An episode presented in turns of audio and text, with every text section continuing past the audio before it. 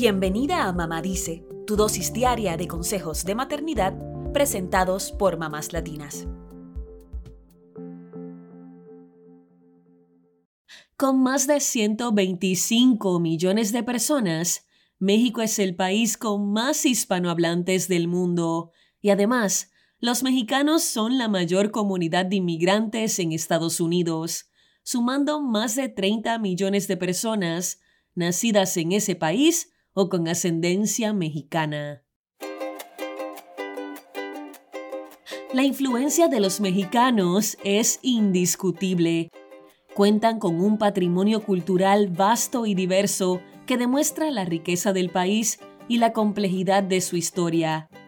Hoy hacemos un recuento de algunas costumbres mexicanas para que conozcas más de este país y te sientas orgulloso si estos son tus orígenes. Número 1. Día de Muertos. Esta es una de las tradiciones de mayor relevancia en México y tiene su origen en las culturas indígenas. Fue declarado Patrimonio Inmaterial Cultural de la UNESCO en 2008. Se celebra el 1 y 2 de noviembre y su principal objetivo es honrar a los difuntos. Se cree que en esta celebración los muertos vuelven al mundo de los vivos para visitar a su familia. Por eso se crean altares con ofrendas para recibirlos y honrarlos. Estos altares suelen tener un mantel blanco, símbolo de pureza y alegría, sal para la purificación, velas e inciensos para iluminar el camino de los muertos, papel picado, calaveritas e imágenes. También se coloca un cholo iscuincle, que es el perro que guía a las almas en su cruce por el río que divide la tierra de los muertos. Y se ponen muchas flores, sobre todo el cempasúchil, cuyo color amarillo brillante representa el sol. Otro elemento particular es el pan de muerto, que suele ser redondo y está espolvoreado con azúcar. Hoy en día, además de los altares, se realiza un colorido desfile con Catrinas, la calavera que se ha convertido en el símbolo de la celebración. Número 2. El rito de los voladores de Papantla. Esta danza, asociada a la fertilidad, expresa el respeto por la naturaleza y el balance entre el universo espiritual y el natural. Tiene su origen en varios grupos étnicos de México y Centroamérica, en especial los totonacos del estado de Veracruz.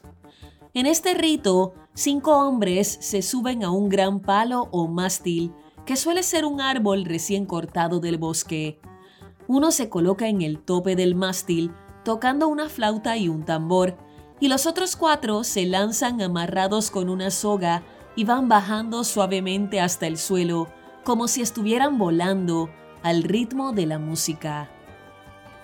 Número 3. La gastronomía mexicana. En el 2010, la UNESCO declaró Patrimonio Cultural Inmaterial de la Humanidad a la cocina mexicana, en especial la cocina tradicional de Michoacán, no solo por las prácticas culinarias, sino también por las actividades agrarias, prácticas rituales y conocimiento ancestral. Las tortillas, los tamales, el maíz, los frijoles y el chile destacan en esta gastronomía. Además, sobresalen técnicas como la nixtamalización, que es el descascarillado del maíz con agua de cal para agregar valor nutritivo. Tomates, calabazas, aguacates, cacao y vainilla son otros ingredientes clave en esta cocina que deleita tantos paladares en el mundo entero. Número 4. El mariachi. Este es otro elemento cultural mexicano reconocido como patrimonio de la humanidad. Mariachi es el nombre del género musical y también de quienes lo cantan. Y la vestimenta de charro, es decir, de los vaqueros o hacendados mexicanos, es parte de la expresión de este ritmo tan común en las fiestas tradicionales. Número 5. Día de Reyes se celebra el 6 de enero en distintas partes de Iberoamérica y es una de las favoritas de los niños. Se rememora cuando los llamados Reyes Magos, Gaspar, Melchor y Baltasar, llevaron incienso, mirra y oro al niño Jesús, Así que ese día se entregan regalos a los niños y se corta la rosca de reyes que se acompaña con chocolate, atole o café. Número 6. Fiesta de quinceañera. Celebrada en distintas partes de Latinoamérica, esta fiesta marca el cambio de niña a mujer. Se suele hacer una gran celebración y la joven luce un vestido con una gran falda al estilo princesa. Suele ir acompañada de un chambelán, que también baila el primer vals con ella. En la tradición maya también se hace la ceremonia de la última muñeca, en la que el padre de la joven le entrega una muñeca con un vestido similar al que ella viste en ese día tan especial. Por último, cerramos el episodio hablando de las piñatas. Esta tradición llegó al país de la mano de los españoles y se dice que las primeras piñatas se utilizaron en el siglo XVI como parte de la celebración de las posadas, una tradición previa al día de Navidad. La piñata tradicional es la estrella de siete puntas, una por cada pecado capital, y golpearla con un palo con los ojos vendados representa a la fe que debe ser ciega y a la lucha contra el mal. Las frutas y dulces del interior son las recompensas.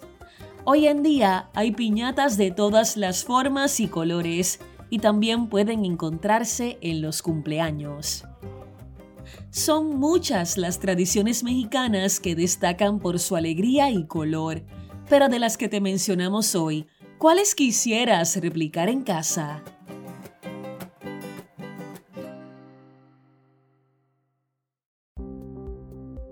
Eso es todo por hoy. Acompáñanos mañana con más consejitos aquí en Mamá Dice y síguenos en mamáslatinas.com, Mamás Latinas en Instagram y Facebook y Mamás Latinas USA en Twitter.